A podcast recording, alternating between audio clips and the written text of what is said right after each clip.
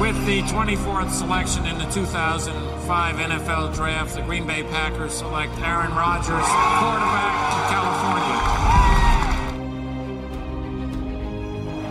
The final snap of Super Bowl 45. The Green Bay Packers have won the Super Bowl. The Lombardi Trophy is coming home. Willkommen diese Woche ebenfalls zum Packers Talk Germany Folge 105 und wir beschäftigen uns mit dem finalen Roster der Packers und neben mir, Sebastian, ist heute noch der Chris dabei. Hallo schön. Und wir haben einen Gast, wie ihr eventuell im, im Folgentitel schon sehen konntet. Jan Wegwert ist dabei. Hallo Jan. Moin, moin. Ist ja gar nicht so lange her, dass ich schon mal dabei war. Äh, schön Richtig. wieder hier zu sein. Genau, da können wir auch gleich direkt äh, darauf verweisen, weil wir das Roster ein bisschen durchgehen, aber zu den Draft-Picks dieses Jahr nicht mehr so viel erzählen wollen. Das Ganze hat Jan nämlich schon exklusiv und wirklich ausführlichst gemacht am 4. Mai. Ähm, Packers Talk Folge 95. Also wer zu den Draft-Picks dieses Jahr nochmal was hören will, wer das eigentlich ist jetzt, wer TJ Slayton ist und so weiter. Folge 95, da könnt ihr das Ganze in einer, glaube ich, fast zweistündigen Folge ähm, nochmal hören. Wir gehen diese Woche einfach nur das äh, Roster der Packers durch und der Chris darf beginnen mit den Quarterbacks. Wer hat es da ins Roster geschafft und wer wurde gecuttet? Ja, Quarterback können wir, glaube ich, relativ kurz halten. Das war sehr, sehr unspektakulär und im Prinzip so, wie alle es erwartet haben. Rogers hat es geschafft und Love hat es auch geschafft. Ähm, Kurt Bankert wurde dann erst gecuttet, ist jetzt mittlerweile aber im Practice Squad. Und ähm, ich denke, dass die Position keinen wirklich überrascht hat, außer vielleicht große Kurt Bankert-Fans oder Kurt Bankert-Believer. Ähm, aber im Prinzip war ja die ganze Offseason darauf ausgerichtet, dass die Packers mit den zwei Quarterbacks reingehen. Aber für mich persönlich finde ich es schön, dass Bankert es zumindest ins Practice Squad geschafft hat.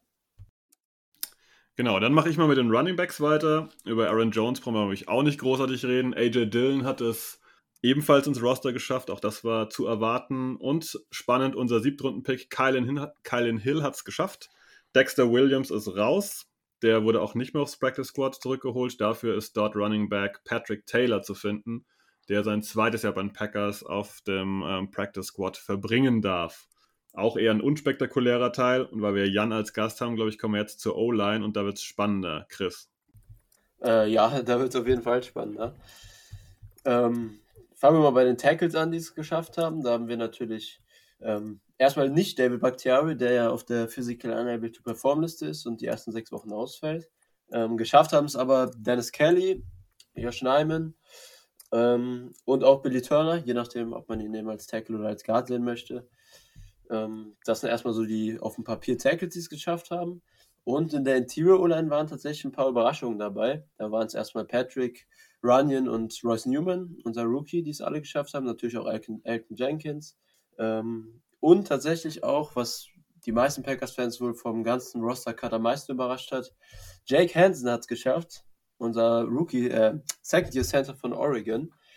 Ähm, der ist tatsächlich ins Active Roster gekommen. Gecuttet wurden dafür Ben Braden, der es ins Practice Squad geschafft hat, genauso wie undrafted Rookie Jacob Capra ähm, und auch Cole van Lane, unser Sechs-Runden-Pick von Wisconsin.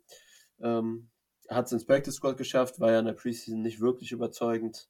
Deshalb jetzt im Practice Squad zumindest dann gelandet. Und ähm, da haben wir auf jeden Fall auch den ersten oder die ersten Spieler, die man ähm, über die man reden kann. Und wie gerade angesprochen, ist das vor allem Jake Hansen, den man da ansprechen kann. Und da würde mich interessieren, was Jan da noch so zu im Kopf hat von, von der letztjährigen Draftclass zu Jake Hansen. Ja, Jake Hansen hat den Vorteil, wenn, wenn man so will, dass er halt extrem erfahren ist, dafür, dass er halt ein Second-Year-Player ist, der im ersten Jahr ja äh, gar nicht gespielt hat, wenn ich jetzt richtig äh, informiert bin, oder? Ja, hatte ja. die ganze Zeit mit Verletzungen Ja. zu kämpfen. Ja, das ist halt, ne, also super erfahrener Center, vier Jahre Starter-Erfahrung in dieser ja doch Topline von Oregon. Aber Das Problem ist bei ihm so ein bisschen, dass der Körperbau und der Spielstil nicht so recht zusammenpassen. Also Jack Hansen ist eher auf der leichteren Seite, aber vom Typ her einer, der mit Physis und Power gewinnen will. Und das funktioniert in der NFL vielleicht nicht ganz so gut. Also es ist nicht der beste Athlet, es ist eher einer, der den Job erledigt bekommt, der halt, äh, der halt Spielintelligenz hat, der Sound ist. Das sieht nicht immer hübsch aus, aber war halt im College zumindest relativ effizient. Und von daher, ähm, ich kann natürlich jetzt nichts dazu sagen, wie er sich in der Preseason geschlagen hat. Das werdet ihr deutlich besser wissen, weil ich habe mir relativ wenig Preseason angeschaut. Ähm, aber das ist natürlich, ähm, ja, ist ein erfahrener Spieler dafür, dass er eben so jung ist. Und äh, aus welchem Grund auch immer haben die, haben die Packers sich jetzt eben ja für ein ja, sehr junges Center-Duo entschieden mit einem Rookie und einem Second-Year-Player. Äh, bin ich gespannt, wie das, äh, wie das ausgehen wird. Ähm, und äh, ich weiß nicht, ob ihr noch was zu ähm, Royce Newman, äh, ob ich da noch was zu sagen soll. Oder? Ja, zu, zu, Newman kannst du auch gerne noch mal kurz was sagen. Den haben wir ja dann in dem, in dem Draft Class Podcast schon auf, besprochen. Aber auf jeden Fall. Gerne. Aber er hat natürlich die, also frisurenmäßig natürlich schon mal relativ weit vorne. Äh, unbestechliche Frisur für mich. Und ihr habt ihn jetzt, wie ich gesehen habe, habt ihn jetzt vor allem auf äh, Guard gestellt, ja? Also ja. Äh, genau. genau. weil der hat ja, der hat ja beides gespielt bei Ole Miss. Also der hat ja äh, Guard und, und Tackle gespielt, äh, zwei Jahre Starter gewesen.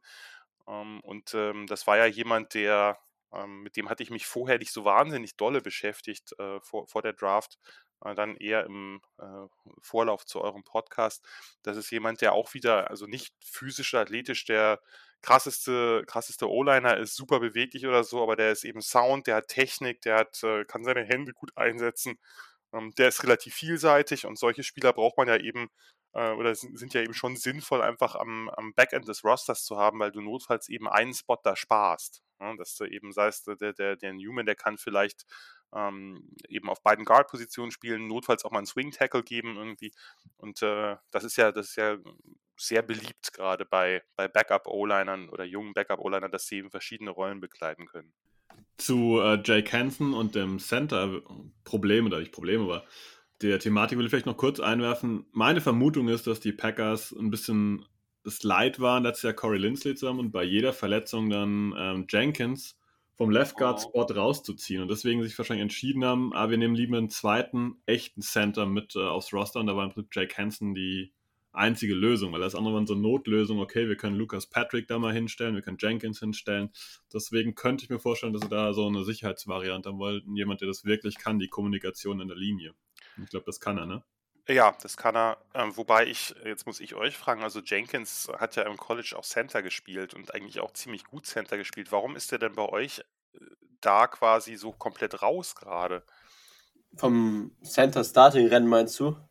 Ja, beziehungsweise warum ist er von vornherein auf Guard gesetzt worden? Es gibt ja schon viele, die eher sagen, der Center ist ja die wichtigere Position, mhm. äh, einfach auf, aufgrund der ganzen Protection Calls und so, dass man jemanden, der eben als Center mindestens genauso viel Wert hat, warum man den auf Guard schiebt, wenn man denkt, naja, man hat vielleicht ein Center-Problem.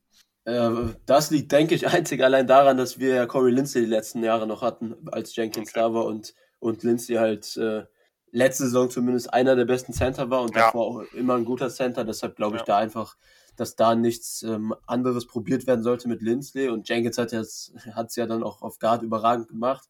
Okay. Und, und solange er es so gut macht, glaube ich, haben die Packers da jetzt keinen Anlass gesehen. Aber jetzt wird er die Saison wahrscheinlich sogar auf Left Tackle starten, solange Bakhtiari noch verletzt ist. Oh, okay, sehr spannend, sehr spannend. Ähm, ja, klar, ihr hattet natürlich mit Lindsley und ihr hattet ja zeitweilig dann auch noch JC Tretter in der Hinterhand, hattet ihr natürlich ein super Center-Duo. Ja. Äh, das äh, haben, können wenige Teams von sich behaupten. Äh, kann man natürlich hoffen, dass das jetzt mit Josh Myers so weitergeht. Allerdings, ja.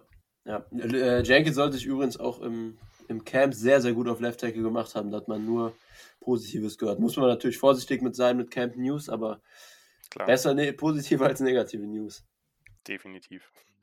Gut, dann machen wir mal weiter. Und zwar mit den Tidans. Ich lasse jetzt mal unter dem Begriff Tidans stehen. Wir wollen jetzt bei Deguara nicht anfangen, äh, rumzufischen, auf welcher Position er jetzt genau dann bei den Packers eingesetzt wird. Also ins Roster hat es natürlich Mercedes Lewis geschafft. Äh, es hat dann ähm, Josiah Deguara ähm, ins Roster geschafft. Dann muss ich ganz kurz gucken. Dominic Daphne, der ebenfalls so ein ähm, Deguara-Klon ist.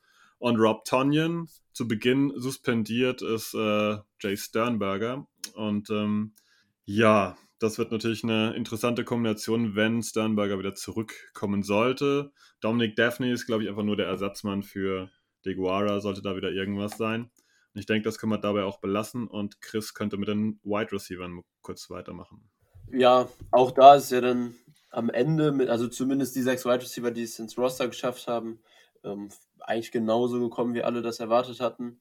Ähm, Adams hat es natürlich geschafft, Lazar hat es geschafft, Randall Cobb hat es geschafft, Amari Rogers hat es geschafft und ähm, Marquez Valdes Scandling und Malik Taylor haben es geschafft. Taylor dann tatsächlich auch als Wide Receiver 6, da war ja in der Preseason und ähm, im Camp auch ziemlich lang das Rennen so zwischen ihm, Winfrey und für manche auch noch EQ. Ähm, ja, EQ hab, haben wahrscheinlich alle mittlerweile mitbekommen, hat es leider nicht ins Active Roster geschafft, ist aber zumindest im Practice Squad gelandet. Genauso wie Juwan Winfrey, der sich ja auch im Camp sehr gut gemacht hat. Und tatsächlich hat es auch Chris Blair ins Practice Squad geschafft. Ähm, undrafted Rookie Wide Receiver von Alcon State, der ähm, mir persönlich in der Preseason kaum aufgefallen ist. Hatte, glaube ich, ein oder zwei Catches, wenn ich das richtig im Kopf habe. Ähm, das war für mich zumindest relativ überraschend, dass er es geschafft hat. Ich weiß gar nicht, Jan, hast du zu Chris Blair irgendwas zu sagen oder ist er so unbekannt, dass selbst du den nicht kennst? Leider nicht, habe leider nichts zu ihm zu melden. Aber über die Practice Squad Spieler reden wir vielleicht ja nachher nochmal ein bisschen, also dass wir das nochmal einzeln äh, ein paar, paar Namen vorstellen, die vielleicht irgendwie äh, wo ich ein bisschen was zu sagen kann oder die vielleicht spannend sind, aber zu Chris Blair kann ich nichts sagen. Das muss ja nichts heißen. Das ist ja gerade ja. bei, das ist ja gerade bei FCS-Spielern. Wir kommen ja gleich noch auch bei anderen Spielern, die das Roster geschafft haben, die nicht aus der FCS kommen, dazu, dass es echt so unwegbar ist, welche Spieler dann nachher dann doch irgendwie eine zumindest äh, irgendeine Art von NFL-Karriere haben. Das ist manchmal, da steckst du da wirklich nicht drin. Von daher nichts gegen Chris Blair, ich kenne ihn nur nicht. Alles klar. Ja, dann Sebastian, würde ich sagen, gehen wir rüber zur Defense. Genau, gehen wir rüber zur Defense und jetzt brauchen wir Jan auf jeden Fall, denn wir fangen gleich mal mit äh, Defensive Line an. Da gab es auch wenig Überraschungen im ersten Paket. Da ist natürlich Kenny Clark mit dabei. Dann haben wir da Tyler Lancaster, wie man es eigentlich zu erwartet hätte.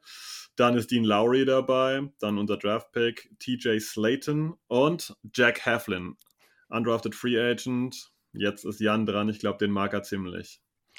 Ja, das ist äh, witzig. Ich habe das gerade ja schon in der, in der Vorsprechung kurz angedeutet. Das ist immer witzig, wenn man einen Spieler lange verfolgt, der eigentlich total unbekannt ist. Ich habe den halt, der ist halt, bevor er zu Iowa transferiert ist, war der bei Northern Illinois und hat seinen, den Großteil seiner Karriere in der MAC, in dieser kleinen Conference verbracht, die ich etwas intensiver verfolge. Und äh, da ist der mir immer wieder aufgefallen, weil der halt, äh, der ist, der ist jetzt nicht unbedingt, also der ist weder besonders super kräftig oder massig oder so, aber der hat halt Pass-Rush-Skills innen und hat die auch gezeigt und ähm, war halt wirklich ein wichtiger Spieler äh, in, dieser, in dieser Defense und ähm, ja, ist dann zu Iowa tra transferiert und da ist er dann Teil einer Rotation geworden, konnte eben nicht mehr ganz so viel ausrichten, weil er eben in einer doch relativ guten Line auch stand, äh, in der eben ein paar Spieler dann Snaps gesehen haben, in denen man sich mehr abgewechselt hat. Ähm, der hat halt so eine, so eine Short-Area-Quickness, der ist nicht ein super Athlet oder so. Sollte man nicht äh, jetzt irgendwie mit irgendwelchen tollen Disruptive Three-Tech Defensive Tackles äh, vergleichen. Er hat das Roster geschafft, das heißt, er hat genug gezeigt. Gerade als Undrafted Free Agent ist das ja nicht ganz so einfach. Ähm, der bewegt sich auf kurzem Raum okay. Der hat eine gute Leverage, der kann Bullrushen, also der kann auf verschiedenem Weg einfach die Pocket irgendwie penetrieren oder äh, den sozusagen das, das Play in irgendeiner Form beeinflussen. Der hat eine vernünftige Handarbeit. Ähm, der hat halt wirklich kräftige Hände, also diese Violent Hands, der hat einen guten Punch. Äh, der kann sein Gap halten, der kann auch two-gappen, der wird bei euch ja dann eben, das ist ja das Spannende ein bisschen, wird er ja dann voraussichtlich der Backup sein für einen der Defensive End, Schrägstrich Defensive, also Five-Tech äh, Defensive End äh, Posten eben in der Dreierline. Das hat er vorher nicht gespielt. Äh, das wird spannend sein, wie er, wie er damit klarkommt, ob, weil da muss er natürlich, kann er jetzt natürlich nicht ganz so frei rushen, wie man das jetzt irgendwie als, als Three-Tech Defensive Tackle kann, aber ähm, bin ich mal gespannt. Könnte, könnte jemand sein, also gerade weil er eben auch sein, äh, weil er eben diese gute Leverage hat und sein, sein, wie soll ich sagen, seine Position halten kann und sich nicht so leicht wegschieben lässt, könnte der eben auch, wenn er jetzt two-gappen muss als 3-4 Defensive Enden, könnte der ganz, äh, ganz passig sein. Also zumindest äh, freut es mich halt, dass der es jetzt geschafft hat und vielleicht kommt er in eine Rotation. Man muss natürlich jetzt äh, bei Undrafted Free Agents nicht zu viel erwarten. Der wird natürlich jetzt kein Difference Maker sein in der Saison. Ihr habt ja auch vorne äh, ein paar richtig, richtig gute Spieler, aber ähm, das äh, hat mich halt gefreut, äh, wenn man so einen relativ unbekannten Spieler länger beobachtet der es dann äh, tatsächlich auch schafft. Ja, auch gegen durchaus gute Konkurrenz, denn das hast du ja in fast jedem NFL-Team und die Packers sind ja jetzt grundsätzlich nicht so schlecht besetzt vom Roster her, also auf fast allen Positionen. Von daher ja, hat mich gefreut, hat mich aber auch gefreut, um es gleich mitzusagen, dass, äh, dass Slayton es geschafft hat. Der wird ja wahrscheinlich dann eher der, zumindest hatten wir da ja im, äh, im Frühjahr oder Frühsommer drüber spekuliert, der ähm, Backup von, von Kenny Clark sein, auf Nose Tackle, vermute ich mal. Hat er wahrscheinlich auch gespielt jetzt, oder? Ja, vorwiegend. Weil das ist, äh, das ist ein, ich bin mal gespannt. Also wenn der, der wird sicherlich ab und zu mal Snaps sehen, weil gerade auf Nose Tackle wechselt man ja, äh, wechselt man ja durch. Äh, selten lässt man auch, Kenny Clark ist natürlich ein super Spieler, der auch tolle Stamina, aber selten lässt man da einen wirklich die ganze Zeit durchspielen, weil das einfach eine sehr physisch fordernde Position ist. Und ich bin mal gespannt, weil der halt wirklich diese, einmal diese Power hat, äh, dass er, dass er sich, äh, auch, auch er ist ja jemand, der sich nicht leicht eben aus dem Gap schieben lässt. Er hat einen super Leverage äh, und äh, er ist eben auch relativ flink mit seinen Füßen. Jetzt nicht Kenny Clark flink, aber das ist auch schwierig. Äh, aber für diese Masse kann er sich wirklich relativ gut bewegen, auch lateral bewegen. Und von daher ähm, bin ich mal gespannt, ob, das, ob er sich da weiterentwickeln kann. Denn wenn der halt, sagen wir mal, so ein bisschen auch sein Fleck mal ablegt, was ihm ja immer nachgesagt wurde, so ein bisschen am College, wenn der ähm, ein, zwei Tritte mehr in den Hintern kriegt, dann kann das was werden. Ich glaube, man kann zusammenfassen, dass wir schon positiv überrascht sind von Heflin wie auch von Slayton in der Preseason. Wir haben oh, so beide sehr mich. gut gefallen. Ähm, das, eine, das eine Tackle von Heflin, ähm, Chris, weißt du, gegen wen war das gegen die Jets? Meinst du den Screen? Ja, ja. Nee, das war Week 1 sogar, glaube ich, gegen die Texans. Ja, da hat er einen Screen wunderbar gestoppt, also richtig gut gelesen und äh, traumhaft, war echt gut. Und Slayton hat man auch nur eigentlich positive Sachen drin. Ich habe das Gefühl, dass wir in der ähm, Defense Line so gut schon lange nicht mehr besetzt und vor allem so tief. Also das hast du eigentlich schon gut erwähnt, dass die zwei da garantiert ähm, ja, was abliefern könnten, wenn sie da entsprechend eingesetzt werden. Das, ja, was mich gewundert auch. hat, als ich jetzt, als ich jetzt auf eure Depth Chart schaute, ähm, war, dass ihr ja vielleicht tief besetzt seid, aber nicht besonders viele D-Liner jetzt habt. Ne? Ihr habt jetzt genau einen Backup pro, pro Position. Das ist, äh, das ja. ist okay, aber natürlich jetzt nicht über viel. Ich glaube, das liegt wahrscheinlich daran, dass dir im Moment noch niemand sagen kann, ähm, was Joe Barry für eine Defense so wirklich spielen lässt. Okay. Und, äh, ja. Du verfolgst Football ja auch schon sehr lange. Er hat nämlich nicht den besten Rekord mitgebracht aus seiner äh, Zeit bei den Lions bis bei den äh, damaligen Redskins war jetzt auch so, naja, mittelprächtig. Jetzt hat er lange, ja, stand er in Reihe 2 bei den mhm. Rams natürlich mitverantwortlich ja. für die ganze Sache, aber was macht er genau? Hm, wir sind sehr, ja, sehr gespannt, was dabei rauskommt. Ja, nur das, was ich meinte, ist, ihr seid ja jetzt schon, selbst wenn ihr eine Dreierline aufbietet, habt ihr mit sechs Spielern da eine relativ, relativ dünnen, äh, dünnes, nicht dünne Depth, weil die Depth gut ist, offensichtlich, obwohl sie natürlich jung und damit auch ein bisschen unwegbar ist, aber ihr habt einfach wenig Spieler da. Bei einer Viererline, na klar, da kann man natürlich dann die, die Ends, also die Outside Linebacker rüberspielen, dann wäre es natürlich ein bisschen mehr, aber äh, ja, also bleibt abzuwarten. Ja, und selbst im Practice Squad haben wir jetzt aktuell keinen einzigen Interior Dealer zusätzlich zu dem Punkt, dass wir im Active Roster nur sechs haben. Dann seid ihr sehr überzeugt also, von denen. Darf sie nur keiner verletzen. Offensichtlich, ja. Ja, dann äh, würde ich auch zu den Edge Rushern rübergehen. Außer Sebastian hat noch was zu Interior Dealern einzuwerfen. Nein, passt soweit, alles gut. Alles klar. Äh, ja, bei den Edge Rushern haben es natürlich Darius Smith, Preston Smith und Rashan Gary geschafft. Die spannende Frage war ja die ganze Zeit, wer Edge Rusher 4 wird. Tatsächlich sind es dann am Ende Edge Rusher 4 und 5 geworden. Ähm, etwas überraschend für mich zumindest. Und ähm, das waren dann Jonathan Garvin oder sind dann Jonathan Garvin und Chauncey Rivers tatsächlich, die es beide ins Active Roster geschafft haben. Ähm, beide sicherlich Kandidaten, die den meisten Packers-Fans noch sehr, sehr unbekannt sind. Garvin hat ja zumindest letzte Saison auch schon ein bisschen gespielt, aber natürlich auch sehr wenig. Und Rivers hat jetzt nur diese Preseason gespielt. Deshalb bei beiden auf jeden Fall für viele Zuhörer mit Sicherheit spannend, was Jan da jetzt zu sagen hat. Gerne anfangen mit Garvin, dann mit Rivers. Liegt Feel mir free. auch mehr, weil ich zu, zu Garvin deutlich mehr zu erzählen habe. Also Jonathan Garvin war, ihr habt nochmal nachguckt, den habt ihr in der siebten Runde gedraftet, ne? Ja. Oder? Ja. Äh, das ist für viele, inklusive mir, war das erstaunlich spät. Also Garvin hat ja äh, Defensive End gespielt bei Miami in der Line mit Gregory Russo. Ähm, das ist ja äh, sozusagen die beiden, 2019 und 2020, Jalen Phillips und Quincy, Quincy Rocher, also da sind ja alle vier gedraftet worden, zum Teil auch relativ hoch. Garvin jetzt äh, nicht so hoch.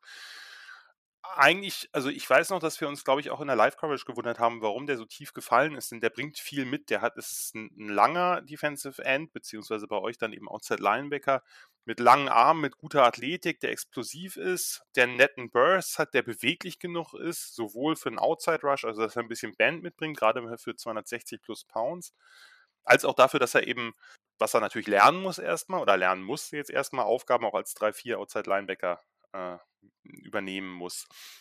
Was, glaube ich, ganz, ganz passig ist bei euch, ihr spielt ja traditionell mit sehr, sehr schweren Outside-Linebackern. Die müssen ja nicht nur flashy Pass-Rusher sein, sondern, äh, sondern eben auch ein paar andere Aufgaben übernehmen. Also die beiden Smiths sind ja noch mal massiger als er, noch mal schwerer als er.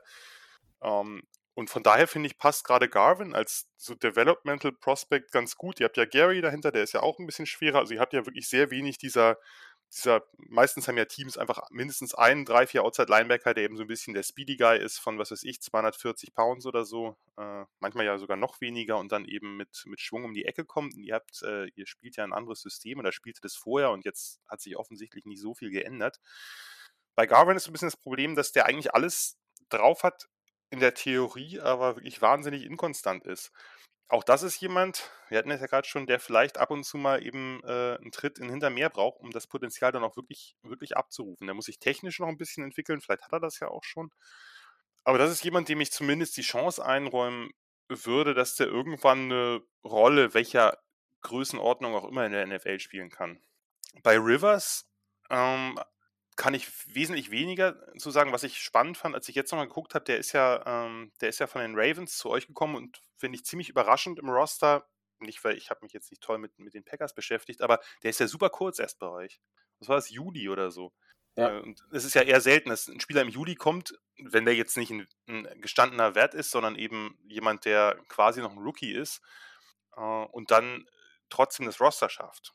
Ähm, das, äh, also Rivers ist äh, Mississippi State, äh, die End, Schrägstrich Outside Linebacker, ähm, kam von Georgia übers JUCO zu, zu Mississippi State, also blieb ein Bulldog, wenn man so will.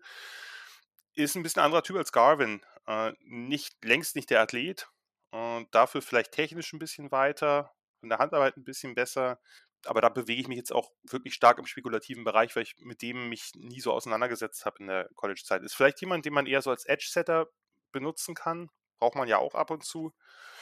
Um, ähm, vielleicht weniger der, der, der Pass Rush Guy, aber das kann sich auch natürlich geändert haben. Ja, ist, ja auch ein, ist ja auch ein schwerer, ein relativ kurzer, zumindest für ein, für ein D-End, ähm, ein relativ kurzer Spieler, aber relativ schwer, auch mit über 260 Pounds. Das heißt, da ist schon irgendwie ein Pattern zu sehen bei den Packers, äh, was die für Typen da haben wollen. Und ähm, offensichtlich hat er das, hat er die Coaches so überzeugt, dass sie ihn jetzt mit reingenommen haben. Wahrscheinlich als einen der letzten zwei, drei Roster-Spots, vermute ich mal. Ja, genau. Und wir haben ja jetzt zumindest auch nach seiner College-Zeit die, die Sample-Size von drei Preseason-Spielen gehabt. Und da kann ich für mich persönlich sagen, dass er mir von den Edge-Rushern, wir hatten ja die ganze Zeit dann den Vierkampf zwischen Garvin Rivers, Scott und äh, Tipa Galeai, und mir hat Rivers da mit Galeai zusammen persönlich am besten gefallen. Ähm, gar nicht, also was du gerade gesagt hast, ungefähr so fiel es mir auch in der Preseason auf. Ähm, da war jetzt Pass technisch insgesamt nicht mega viel, aber ich fand seinen Effort jetzt in den drei Spielen insgesamt sehr gut und er war einfach durchgehend aktiv und gerade bei Edge Rushern finde ich es wichtig, wenn sie jetzt nicht sofort durch Technik oder eben Athletik zum Quarterback kommen und für Pressure sorgen, dass dann zumindest irgendwie die Pocket bewegt wird und, äh, und O-Liner nicht einfach nur auf ihrer Stelle verharren und da die Pocket gerade halten. Und das ist mir bei Rivers öfter aufgefallen als, als sogar auch bei Garvin zum Beispiel in der Preseason. Okay. Ähm, cool. Deshalb bin ich persönlich bei Rivers echt optimistisch, weil ich den in der Preseason echt gut fand. Und habe mich auch dann natürlich gefreut, dass er es geschafft hat wie gesagt, da kann ich nichts zu sagen, habe hab ich nicht gesehen. Ihr habt mich jetzt ja sozusagen aus dem Blauen raus eingekauft für diese äh, Episode, äh, ohne dass ich jetzt Ahnung von den Preseason-Spielen hatte. Ich kann das jetzt quasi nur aus der, aus vom Typ her aus dem College sagen und äh, das passt aber ja ganz gut, dass er eben vielleicht derjenige ist, der ein bisschen aktiver ist, der ein bisschen äh, sozusagen auch sichtbarer dadurch ist, vielleicht nicht die großen Flash-Plays hat. Genau, ja. Ähm, aber genau solche Typen brauchst du halt auch im Kader.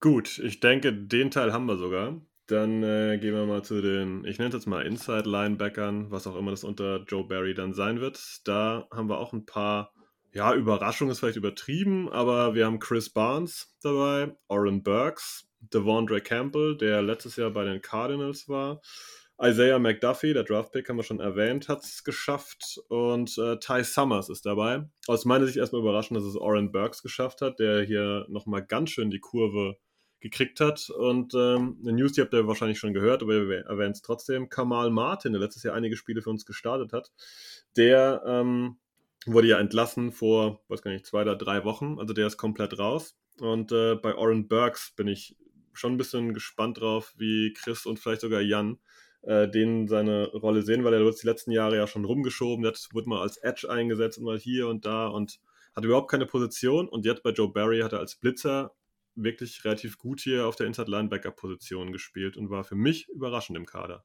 Ja, dann fange ich einmal mal so aus Packers Sicht an, ähm, ohne College-Eindrücke. Also vor der Saison oder beziehungsweise fangen wir so an, vor dem Training Camp hätte ich auch nicht damit gerechnet, dass Burks reinkommt. Aber er hat sich, glaube ich, durch seine Preseason-Leistung und natürlich auch im Zusammenhang damit dadurch gerettet, dass er jetzt die letzten Jahre im Special Teams immer einer der besten Spieler der Packers war. Ähm, ich vermute auch, dass das jetzt in dieser Saison seine Rolle sein wird. Er wird einfach Backup, Linebacker 4 vermutlich sein. Ähm, und da wenig Snaps sehen, es sei denn, jemand verletzt sich vor ihm. Und im Special Teams wird er dann halt einfach wieder diese große Rolle einnehmen und da hoffentlich auch weiter so gut spielen wie die Jahre bisher. Ähm, ja, und ich kann mir vorstellen, dass aufgrund seiner eigentlich ja relativ guten Athletik, gerade für einen Linebacker, war ja auch am College, wenn ich das richtig im Kopf habe, auch teilweise Safety bei, bei Vanderbilt. Ähm, also, dass er da als Blitzer eine Rolle spielt, zumindest wenn er da als, als Inside Linebacker jetzt bei Third Downs oder in Coverage ähm, weniger eine Rolle spielen sollte mit Campbell Barnes vor sich. Ähm, Deshalb glaube ich, dass seine Rolle in der Defense aufs Blitzen beschränkt sein wird und dann eben vor allem über Special Team sein Roster-Spot begründet werden, werden kann in der Saison. Ja, ich bin nie so ganz warm geworden. Also in der Draftzeit mit Oren Burks. Ich hatte, glaube ich, zu, an dem Jahr auch äh, in meinem Mailback nach der Draft hatten mich mehrere Packers-Fans angesprochen. Hier, sag was zu Burks, weil der, das war das sogar dritte Runde oder so, ne? Dritte oder vierte Runde. Der war doch relativ, ja, relativ dritte, gedraftet worden. Dritte sogar. Ja, was für mich auch überraschend war und ich habe versucht dann sozusagen, man muss ja ein bisschen gucken, was ist eigentlich da, was haben sich vielleicht die Coaches dabei gedacht, weil die haben natürlich mehr Ahnung als ich. Und da war eben auch dieser Moment von, er kann, er ist in Coverage ganz gut, er ist athletisch, vielleicht kriegt man daraus eine Art diesen modernen Linebacker, den man so ein bisschen sucht, diesen Nickelbacker, der eben vielleicht Titans covert, der eben bei, bei Third Downs auf dem Feld steht und da eben eine wichtige Rolle spielt.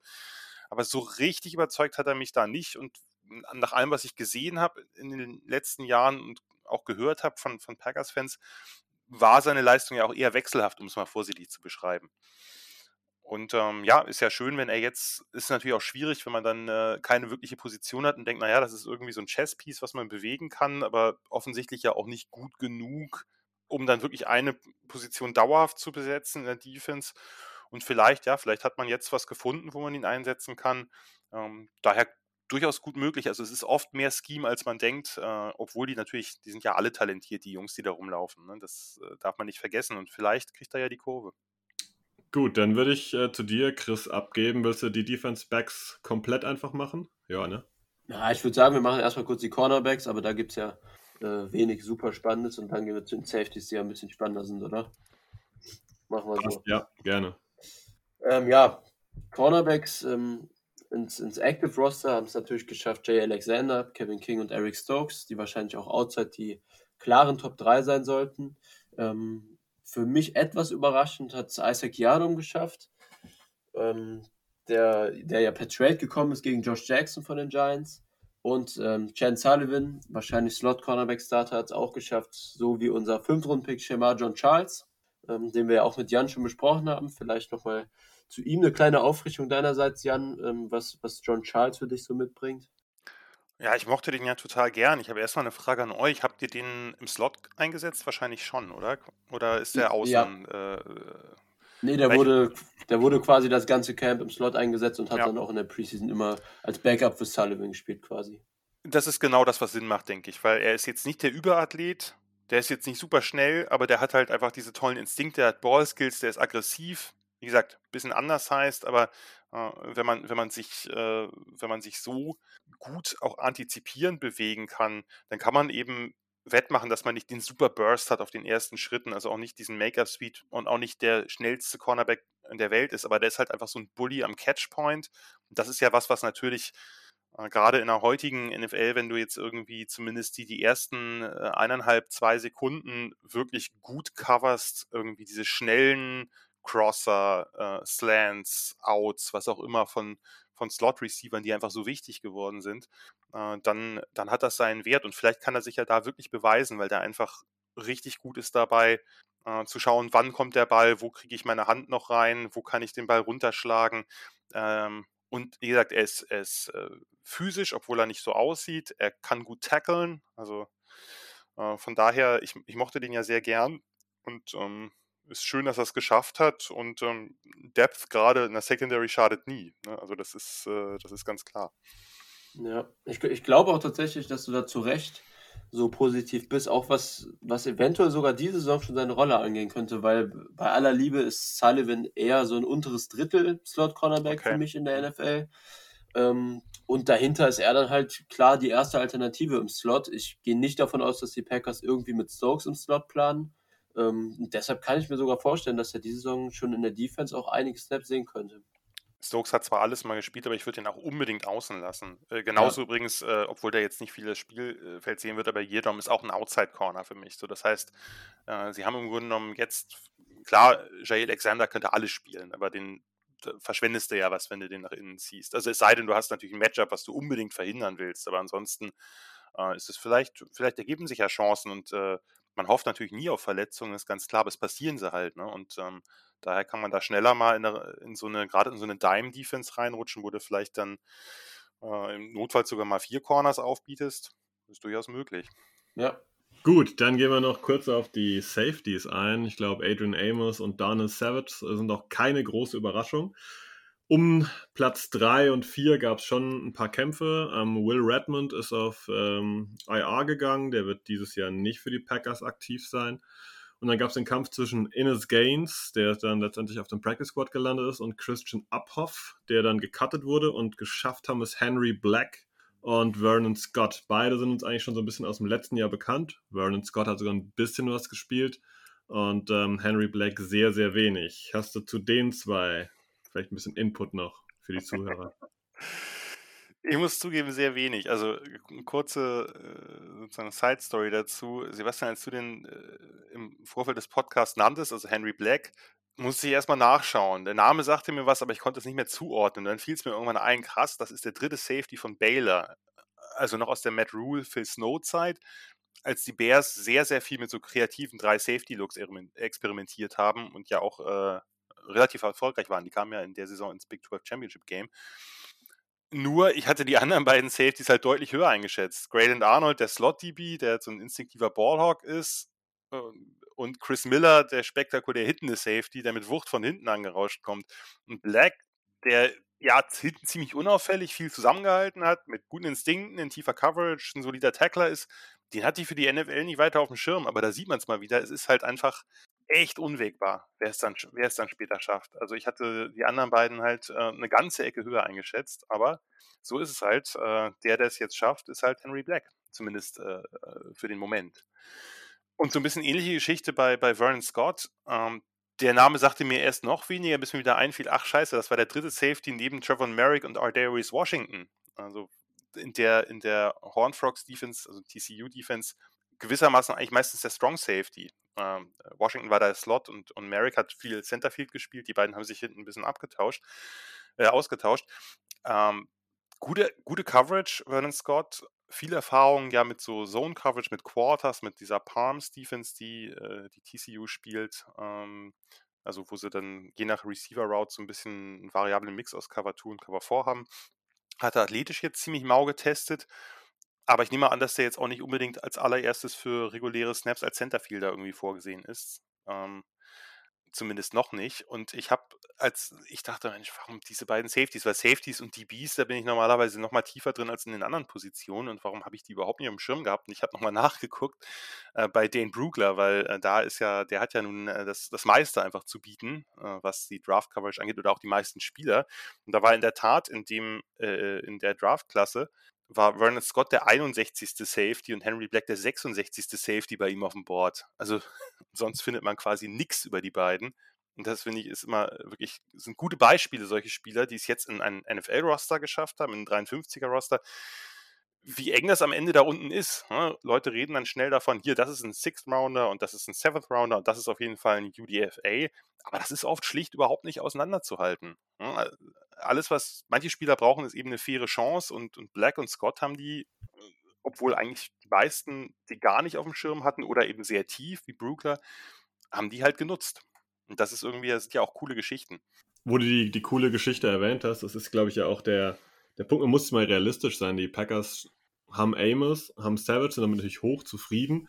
Klar. Und äh, um den, den dritten Spot haben vier absolute No-Names, wie du halt schon richtig sagst, ja gekämpft. Ich meine, Innes Gaines und Christian Uphoff. Klar, Uphoff war so ein bisschen begehrt, als ja. den wollen wir auf jeden Fall bei uns im Camp haben, aber ähm, ist jetzt keine, keine, ähm, kein Routinier da gewesen, wo es hieß, okay, der ist auf jeden Fall die Nummer 3 und mal gucken, wer die Nummer 4 ist. Sondern es ging von Anfang an darum, okay, wer, wer ist hier die Nummer 3 unter euch? Ja. No-Names in Anführungszeichen.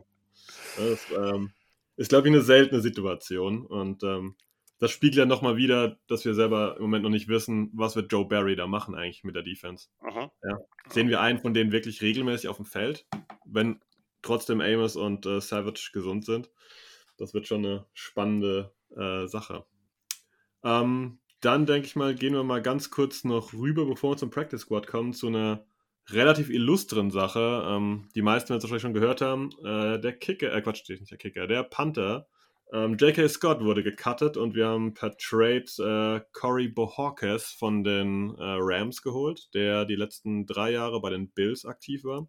Und gestern oder heute Nacht, ich weiß gar nicht mehr genau, gab es noch einen Tausch im Practice Squad. Ähm, Willington Prevalent wurde rausgeworfen und dafür kam der ehemalige Long Snapper aus dem Trainingscamp der Rams auch noch rüber. Steven Wirtle heißt er. Ähm, daher würde ich sagen, die Packers-Fans können auf jeden Fall damit rechnen, dass hier in Sachen Long Snapper unter Umständen Hunter Bradley noch äh, den Laufpass erhält. Ähm, oder zumindest mal jetzt noch Competition hat eine Woche lang.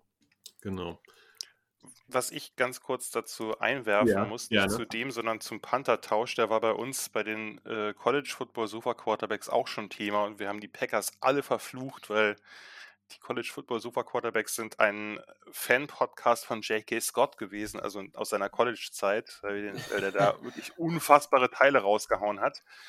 Äh, wir wissen alle, dass das äh, bei den Packers nicht mehr in der schönen Regelmäßigkeit passiert ist, aber ein großes Bu gab es da trotzdem, weil das kam während der Aufnahme rein und da mussten wir kurz mal auf die NFL umschwenken, weil J.K. Scott ist nicht antastbar für uns.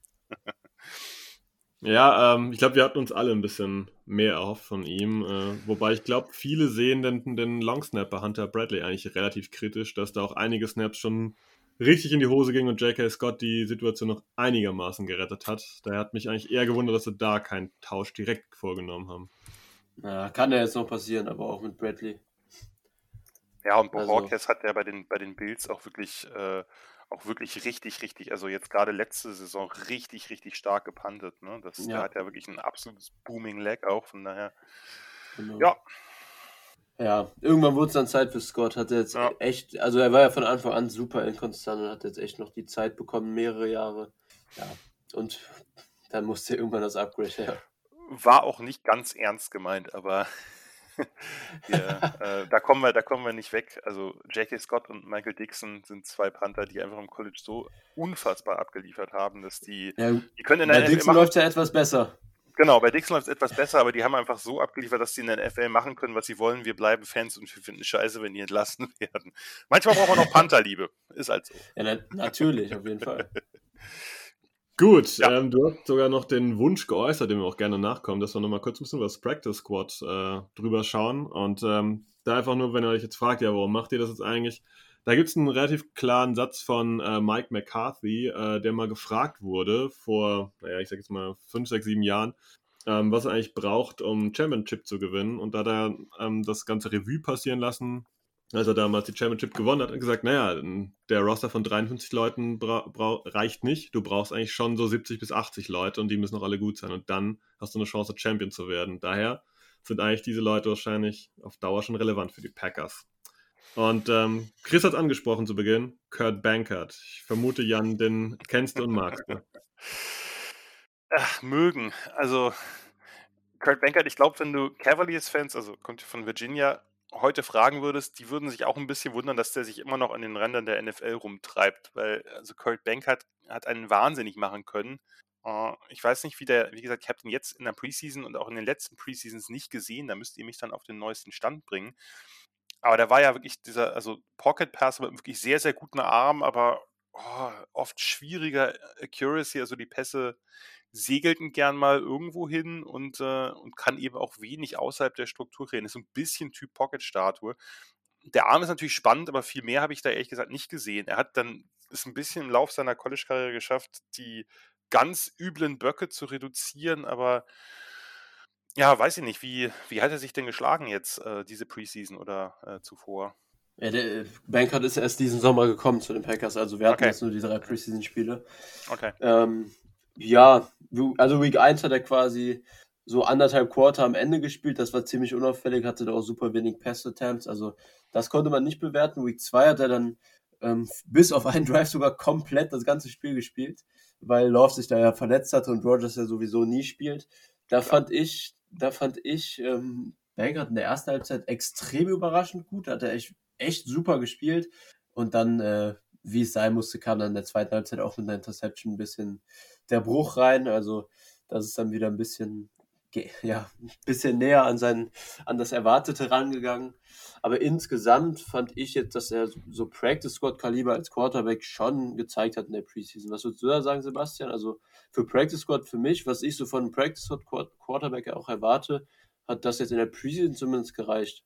Ja, würde ich auch so sehen. Also es, ähm, als dritter Quarterback völlig d'accord. Ich meine, ähm, wir sind die letzten Jahre jetzt auch mit äh, Tim Boyle als zweiten Quarterback äh, ganz gut ja. gefahren. Ja. okay. Ich denke, das Level wird Kurt Bankert ja. auf jeden Fall ähm, ja, aufbringen können, wenn es sein muss. Es ist ja eh, gerade gerade bei euch jetzt, es ist eigentlich wirklich besonders irrelevant. Also wenn da der dritte Quarterback ran muss, das ist natürlich bei fast allen Teams so, aber äh, dann ist halt auch die Saison durch irgendwie. Absolut, dafür, genau. Dafür habt ihr ja mit Love einfach einen in der Hinterhand, der, der ja nur wirklich äh, großes Talent hat. Ob sich das dann auf dem Platz zeigen wird, wird sich zeigen. Also, ja, logischerweise wird sich zeigen, ob sich zeigen wird, aber äh, wird sich herausstellen. Aber ähm, da ist es eigentlich auch, ist es eigentlich auch wurscht. Man braucht halt einfach einen, einen Arm und das ist ja auch immer ganz gut. Ähm, eben diese Spieler aus der Practice Squad sind ja eben auch äh, Teil der Gegnervorbereitung und da gibt es ja durchaus auch wichtige Momente. Also das sollte man nicht unterschätzen, wenn da, wenn da sich Spieler beweisen, weil sie eben bestimmte Offenses oder bestimmte Spieler gut imitieren können, dann haben die ihren größeren Wert, als dass man jetzt guckt, ob irgendwer noch minimal besser ist als Bankert oder so. Das spielt dann äh, deutlich die geringere Rolle. Ich denke, Chris, bringst du uns noch Patrick Taylor? ja, kann ich gerne machen. Taylor hat äh, ins Practice Squad geschafft, haben wir eben angesprochen, vor Dexter Williams. Ähm, war ja auch letzte Saison schon im Practice Squad der Packers, wenn ich das richtig im Kopf habe. Ähm, hat mir persönlich, bevor Jan da eventuell was zu sagen könnte, hat mir persönlich in der Preseason quasi gar nichts gegeben. Also ganz klassisch immer die drei Yards, die O-Line ihn geblockt hat und kaum Tackles gebrochen, kaum explosiv gewirkt. Aber ich glaube, dass ich eventuell ein bisschen negativer war als der Konsens so, ähm, weil ich Dexter Williams auch ganz gut fand in der Preseason. Aber ja, Jan, hast du zu Patrick Taylor noch irgendwas aus seiner College-Zeit Interessantes? Ja, ich habe den da et etwas intensiver beobachtet, weil ich Memphis einfach viel gesehen habe, ne? Der war halt quasi der der, äh, Komplementär-Running Back zu Darrell Henderson erst und dann zu zu Kenny Gainwell, äh, und auch Tony Pollard war ja auch noch dabei. Also, das ist ja schon ein relativ hochkarätiges Backfield gewesen für 'n äh, Mid-Major. Ich fand den da eigentlich immer ganz spannend, weil der halt der ist halt riesig und läuft da relativ aufrecht, also, wo er, glaube ich, einfach in der NFL ziemlich viele Bodyshots kassieren wird hat er ein bisschen mit Dylan gemein, obwohl er sonst ein anderer Typ ist. Aber da fand ich eigentlich, dass er nicht so ein reiner Straightline-Runner ist, sondern schon eine gewisse Quickness für seine Größe hat und eben auch ein überraschend guter Receiver ist.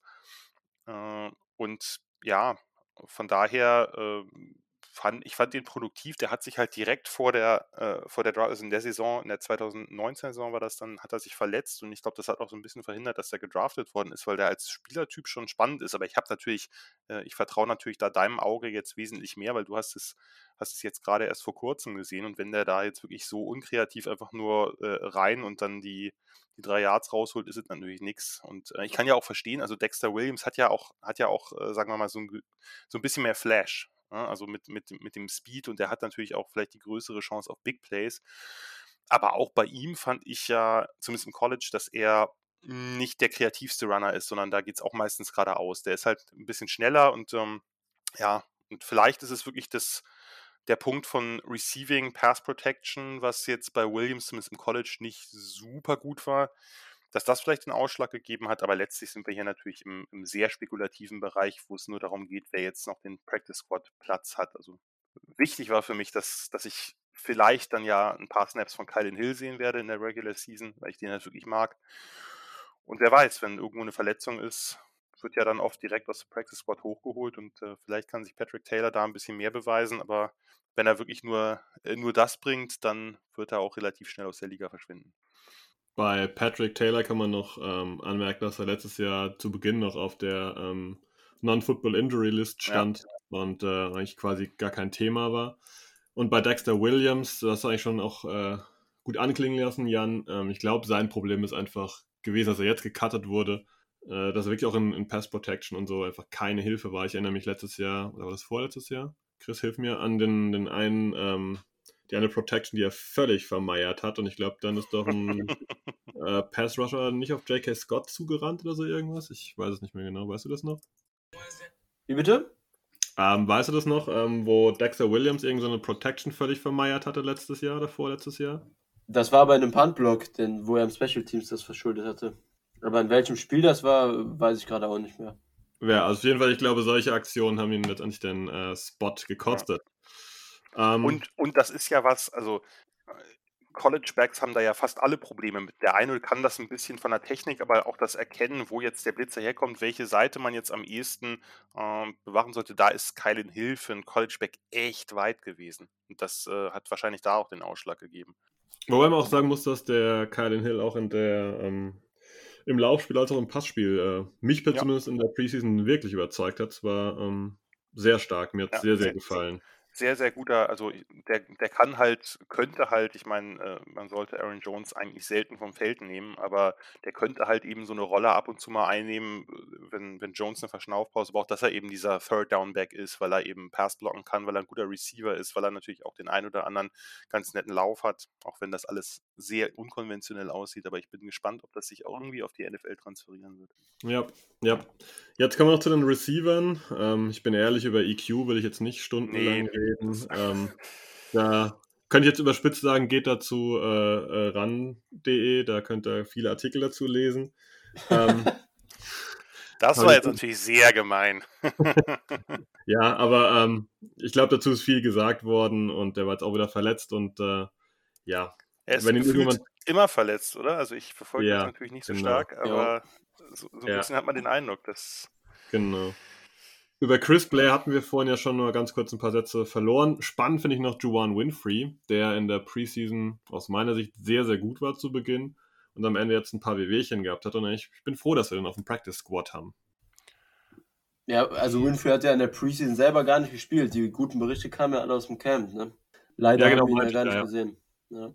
ja, das ist halt, also das ist ja ein spannender Spieler. Ne? Das ist ja so ein bisschen so ein Hate-Weight Speed Prospect gewesen. Ähm, der halt ziemlich viel Probleme off-field hatte im College, ja auch äh, nochmal gewechselt ist von Maryland zu Colorado, ist aber offensichtlich erwachsen geworden. Der hat ja ein paar, paar Spiele, war das bei den Broncos, ne, glaube ich, direkt äh, vor der Haustür. Ja, genau. Ähm, hat er ja ein paar Spiele gemacht und sonst schafft so ein Fringe-Player halt irgendwann auch nicht in die NFL. Also wenn der jetzt äh, da nicht den Kopf gerade kriegt, das können sich halt nur echte Stars erlauben. Also, und von daher, ähm, so als, als Typ finde ich, den, find ich den spannend. Wer weiß, vielleicht entwickelt er sich ja noch. Und das ist natürlich auch jemand, den man allein mit, seinem, mit seinen Maßen und seiner Athletik natürlich auch ganz gut in die Special Teams reinwerfen kann, wenn es irgendwann mal auf Receiver Verletzungsprobleme gibt, dass man zumindest irgendwie einen Sechsten dabei hat wieder oder so. Von daher, ähm, wer weiß. Aber äh, ich würde jetzt annehmen, ich weiß natürlich, da wisst ihr natürlich wesentlich mehr, ähm, dass EQ da jetzt schon noch vor ihm einzuordnen wäre, oder?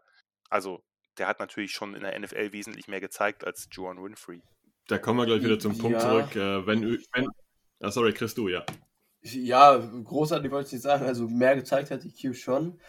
Ähm, aber so sicher bin ich mir nicht, ob jetzt, okay. wenn es da, wenn's da jetzt ein internes Practice Squad Ranking von den Packers gibt, mit, was mit Sicherheit so ist, so sicher bin ich mir nicht. Also Winfrey soll wirklich nach, nach Beatwritern sowas im Camp wirklich jeden Tag ein gutes Play gehabt haben. Und EQ war auch jetzt, bevor er sich dann wieder im Camp ähm, verletzt hat, war wirklich nicht mega auffällig von dem, was man gehört hat. Also Winfrey soll schon echt gut ausgesehen haben und hat sich dann leider vor den Preseason-Spielen verletzt. Okay. Ich glaube auch, dass die Auswahl der Spieler in der Offense nicht immer so der, der, die Standardauswahl ist bei den Packers, äh, seit zumindest LaFleur da ist. Wir hatten ja auch alle eher mit äh, Funches irgendwie auf jeden Fall gerechnet, der jetzt ja kein Thema mehr war. Malik Taylor hatte letztes Jahr wie dieses Jahr auch nicht unbedingt jeder auf dem Schirm. Da war eigentlich jedem klar, okay, Funches kommt noch dazu, Cobb kommt noch dazu, okay, Taylor kannst du rausstreichen. Da geht es bei Spot 6, wenn nur um EQ und um Funches. Und ähm, da bin ich mir auch nicht sicher, wie das da aussieht. Ähm, Chris, ich würde vorschlagen, ich mache den Thailand noch, dann kannst du zur O-Line was machen. Ähm, weil Thailand habe ich nämlich vorhin vermeiert. Ja, wir haben nämlich einen auf dem Practice Squad und Bronson Kaufusi hat es da drauf geschafft. Äh, auf die Practice Squad Liste. Das habe ich vorhin vergessen zu erwähnen. Das, da muss ich euch natürlich auch gleich fragen. Also zunächst mal, Bronson Kaufusi ist ja ein, ein umgeschulter D-Liner, der ja in der dritten Runde gepickt wurde und ich hatte ihn damals auch im Third-Round-Pick auf meinem Board, also äh, da lag ich ordentlich daneben. Äh, wobei man sagen muss, der hat äh, direkt nach der Draft eine Verletzung gehabt, ist, glaube ich, die erste Saison komplett ausgefallen, wenn ich mich jetzt nicht total irre. Das hat sicherlich nicht geholfen. Ich hätte damals wirklich gedacht, dass das ein solider Five-Tech-D in einer, einer 3-4 sein könnte.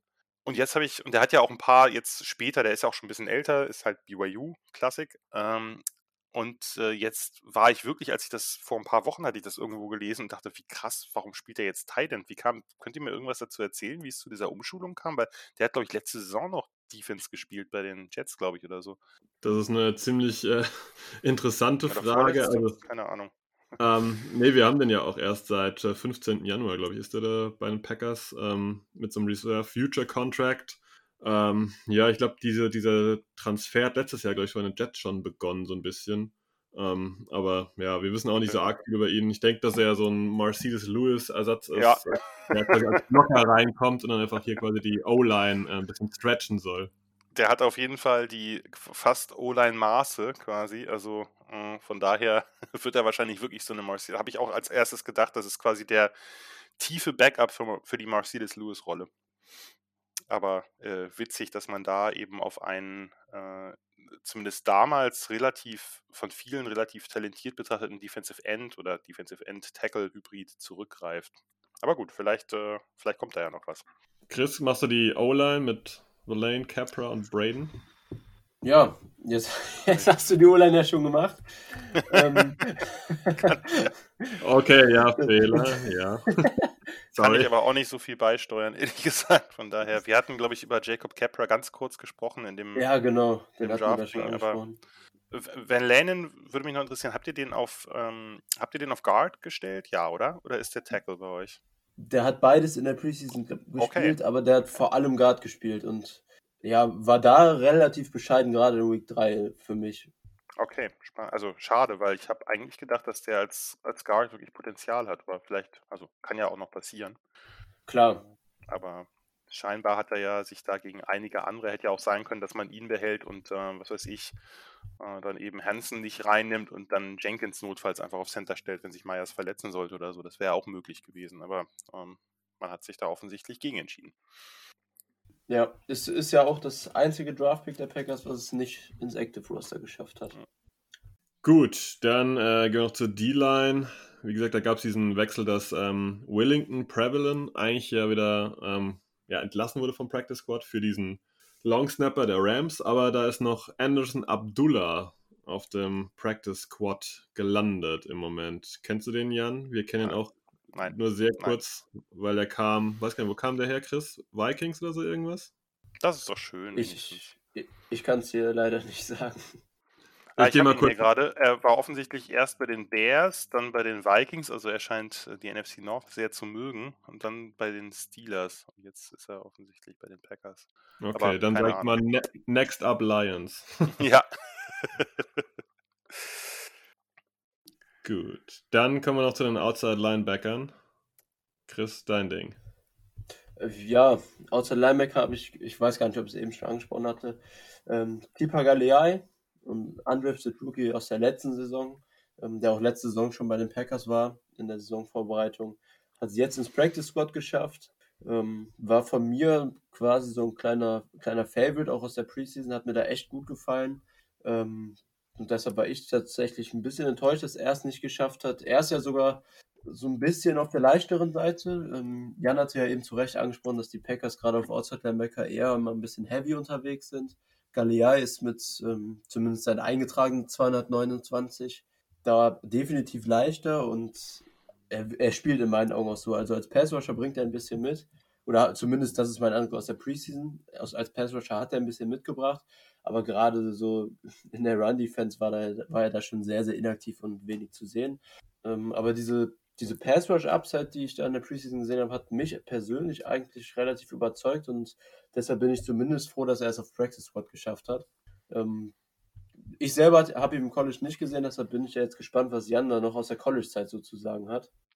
Ja, Naliai war bei mir so ein bisschen so ein, so, ein, so ein Deeper Sleeper. Den mochte ich eigentlich ziemlich gern als so ein Speedbrush-Project. Du hast ihn ja eigentlich ganz gut beschrieben. Der ist halt, also das ist ja Utah State, der hat ja mit Jordan Love zusammengespielt. Das ist so ein langer, dürrer Outside-Rusher mit relativ langen Armen, mit einem guten Get-Off, mit Dynamik auf den ersten Schritten, mit einem netten Band, also wirklich jemand, der genau das machen kann. Also über Outside halt für, für sozusagen die Pocket in irgendeiner Form äh, oder den Quarterback unter Druck setzen kann. Und der hat halt, ich weiß nicht, ob er das jetzt bei euch schon gezeigt hat, im College hat er das total oft gemacht, den, den Klassiker, wenn du einen Speedrusher hast und der, der Tackle zu sehr committed auf den Outside Rush, dann kommt bei ihm immer der Inside Spin und den kann er wirklich gut. Also der hat wirklich ja. einen sehr, sehr, sehr schönen Spin. Äh, und ähm, ja, und das andere ist halt das Problem, der ist halt wirklich auf der schmalen Seite. Der ist ja lang, der ist ja wirklich lang und der ist aber super schmal. Das heißt, ne, der kann natürlich hat nicht überhaupt keine Leverage gegen den Lauf. Der ist halt, wenn der Kontakt mit dem O-Liner kommt, ist er halt auch im Pass Rush relativ schnell tot. Der hat noch nicht so viele Moves, aber das war jemand, wo ich, wo ich gesagt habe, den hole ich mir entweder in einer Late Round oder als Undrafted Free Agent und baue den ein bisschen auf. Den sperre ich ein Jahr lang im Weight Room ein und gucke dann, ob das passt, weil der bringt halt eben für so einen nicht übertalentierten oder nicht besonders hochgerankten Spieler bringt er halt was mit, was, was viele andere in der Region nicht mehr haben, nämlich wirklich äh, Outside Speed Rush mit Band. Und das, finde ich, kann man immer schwer, wie soll ich sagen, das findet man halt nicht so oft. Und wenn man jemanden hat, der hat sonst größere Schwächen, das ist bei Nali so, dann würde ich immer versuchen, den aufzubauen. Und vielleicht braucht er halt noch ein, noch ein Jahr. Der wird natürlich nie jetzt ein Starter werden, aber der könnte vielleicht sich einfach so als Pass Rush Specialist irgendwie durchsetzen oder zumindest, dass er ab und zu mal das Feld sieht. Das würde ich nicht für ausgeschlossen halten. Hatte mich gefreut, ich glaube, vor, vor äh, zwei Saisons hatte er, hatte er ein Spiel gemacht, oder? Was letzte Saison? Nee, letzte Saison muss es gewesen sein. Da hat er, glaube ich, ein Spiel gemacht. Äh, das hatte mich irgendwie gefreut, dass ich ihn ich gesehen habe, dass der zumindest mal ein paar Plays in Special Teams oder so auf dem Feld steht. Dann halte ich ein bisschen was. Weiß ich nicht. Vielleicht auch zu viel. Es ist ein Practice Squad Spieler. Wir reden, wir reden, wir reden hier über das, über die, sozusagen, über das wirkliche Backend eines erweiterten Rosters. Aber da kann man ja auch Spieler haben, wo man denkt, ah, da könnte man vielleicht was draus machen. Ja. Ich glaube, letzte Saison war ganz am Anfang der Saison, Week 1 oder 2 oder sowas, einmal im Active Roster dabei. Mhm. Das war das, okay. glaube ich. Ja, das kann sein. Aber ich glaube, du hast hier mit uns äh, auch noch zwei Leute, die den äh, ganz gerne mögen. Also ich hätte ja, ihn auch cool. gerne ein bisschen mehr noch gesehen. Ähm, und wenn wir Richtung Inside Linebacker gucken, dann kommen wir zu Ray Wilborn, der bei Ball State war. Und ich glaube, den kennst du auch, Jan, ne? Ja, den kenne ich, äh, ich recht gut. Äh, der hat bei, ich habe jetzt gesehen, also erstmal Frage an euch, der ist bei euch in, auf irgendeinem, ich habe gesehen, dass der bei euch ist, also äh, im Roster, beziehungsweise der Practice Squad, und habe gesehen, dass der teilweise als Safety aufgeführt ist. Hat er das gespielt oder hat er schon eher Linebacker gespielt, wenn er jetzt in der Preseason ran durfte? Weil eigentlich, also der ist halt ein schmaler Linebacker mit, mit auch durchaus ein bisschen Skills und Coverage. Von daher wäre das durchaus möglich, auch dass man sagt, naja, man holt sich da irgendwie jemanden ran, der so eine Hybridrolle spielen kann. Der hat halt bei Ball State, bei den Cardinals hat er, die spielen eine 3-4 und der war ein sehr, sehr variabler Inside-Linebacker Nicht irgendwie nur so ein Mhm. Tackle-Sammler, der jetzt irgendwie hinter der Linie steht und den, den Running Back äh, aufnimmt, sondern einer, der den Weg nach vorne sucht, der schnelle Reaktionen hat, der so einen Quick-Trigger hat, wenn er sieht, dass äh, das Play sich irgendwie in seine Richtung entwickelt, auch ein ganz guter Gap-Shooter, ein vernünftiger Blitzer und zumindest eben mindestens adäquat in Coverage gewesen. Und hat dann Ja. eben im, im letzten Jahr bei Ball State auch so eine Hybridrolle eingenommen, dass er auch mal auf Safety gerückt ist. Und das ja, ist jetzt nicht der kräftigste, haben wir das, äh, dasselbe Problem, ist klar. Äh, der wiegt jetzt eben nicht irgendwie 240 Pounds oder so, aber ähm, ja, das ist natürlich ein Mac-Spieler, die verfolge ich immer ganz gern. Ob der das jetzt wirklich irgendwann schafft, zumindest aufs aktive Roster, wird sich zeigen. Das hängt natürlich dann auch wirklich von Verletzungen ab, aber ähm, schön, dass der zumindest irgendwie den Weg in die NFL, in die Erweiterte gefunden hat. Ich glaube, Ja. du hast es mit deiner Beschreibung schon total rund gefasst. Letztendlich hast du aus meiner Sicht ein bisschen die Rams-Defense vom letzten Jahr beschrieben. Und äh, Ja. wenn man weiß, wo Joe Barry herkommt, dann könnte man schon ablesen und sagen, okay, das ist vielleicht schon wirklich so ein Typ, den er auch genau für sowas dann bräuchte, wenn es hier Verletzungen gibt, dass er dann sagt, okay, Ray Wilborn, das ist unser Mann, der dann genau diese Rolle einnehmen kann, den ich dann Mhm. rumschieben kann, den stelle ich dann für den Gegner erstmal als Linebacker auf, den, den ziehe ich dann äh, vorm Snap nach hinten, während dann der Safety nach vorne rutscht oder oder oder. Ich glaube, das könnte gut passen. Ja, vielleicht. Dann Chris, machst du weiter nochmal mit Cornerback? Äh, ja, mache ich gerne. Ähm, ja, Cornerback war tatsächlich ein bisschen überraschend. Da war ja so ein bisschen das Rennen zwischen Isaac Yadom und Calbion Anto, der es jetzt ins Practice Squad geschafft hat. Ähm, und Anto war in der Preseason für mich, gerade nach Week 3 dann nochmal klar der bessere Cornerback der beiden. Aber offensichtlich haben die Packers das entweder anders gesehen oder, ähm, oder zumindest das Potenzial von Yadom noch ein bisschen höher eingeschätzt. Ähm, ja, also meiner Meinung nach hat Anto eine solide Preseason gespielt und ähm, ja, dann gerade in Week 3 wurde, wurde ordentlich verbrannt, auch gegen die Bild Starter am Anfang. Deshalb hat mich das ein bisschen gewundert tatsächlich. Aber zumindest hat er es wieder ins Practice Squad geschafft, wie auch letzte Saison schon. Ja, Ich kann zu ihm überhaupt nichts sagen. Ich habe nochmal nachgeguckt, dass der halt Backup-Receiver bei Colorado war. Das sind natürlich auch geile Karrieren irgendwie, ne? Also jemand, Ja, der, aber wirklich. der, jemand, der, der, der Backup-Receiver bei einem Team ist, was jetzt nicht monstergut ist, äh, auch hinter, hin- also auch hinter Spielern, die jetzt nicht nur hinter, hinter LaVisca Chenault, sondern auch hinter an- anderen Spielern, die nichts mit der NFL zu tun haben. Und der wird dann auf Cornerback umgeschult und da kommt er nah ans Roster ran. Das ist natürlich schon noch ein bisschen witzig. Auch das zeigt die Unwägbarkeit dieser ganzen Sache. Ja, genau. Man kann vielleicht hinzufügen, dass wahrscheinlich am Ende ihm das äh, relativ schlechte Tackling das Genick gebrochen hat. Sonst sehe ich das Ja. nämlich genau wie Chris, dass der schon relativ ordentlich performt hat in der äh, Preseason, aber ähm, das Tackling war doch schon relativ äh, mau.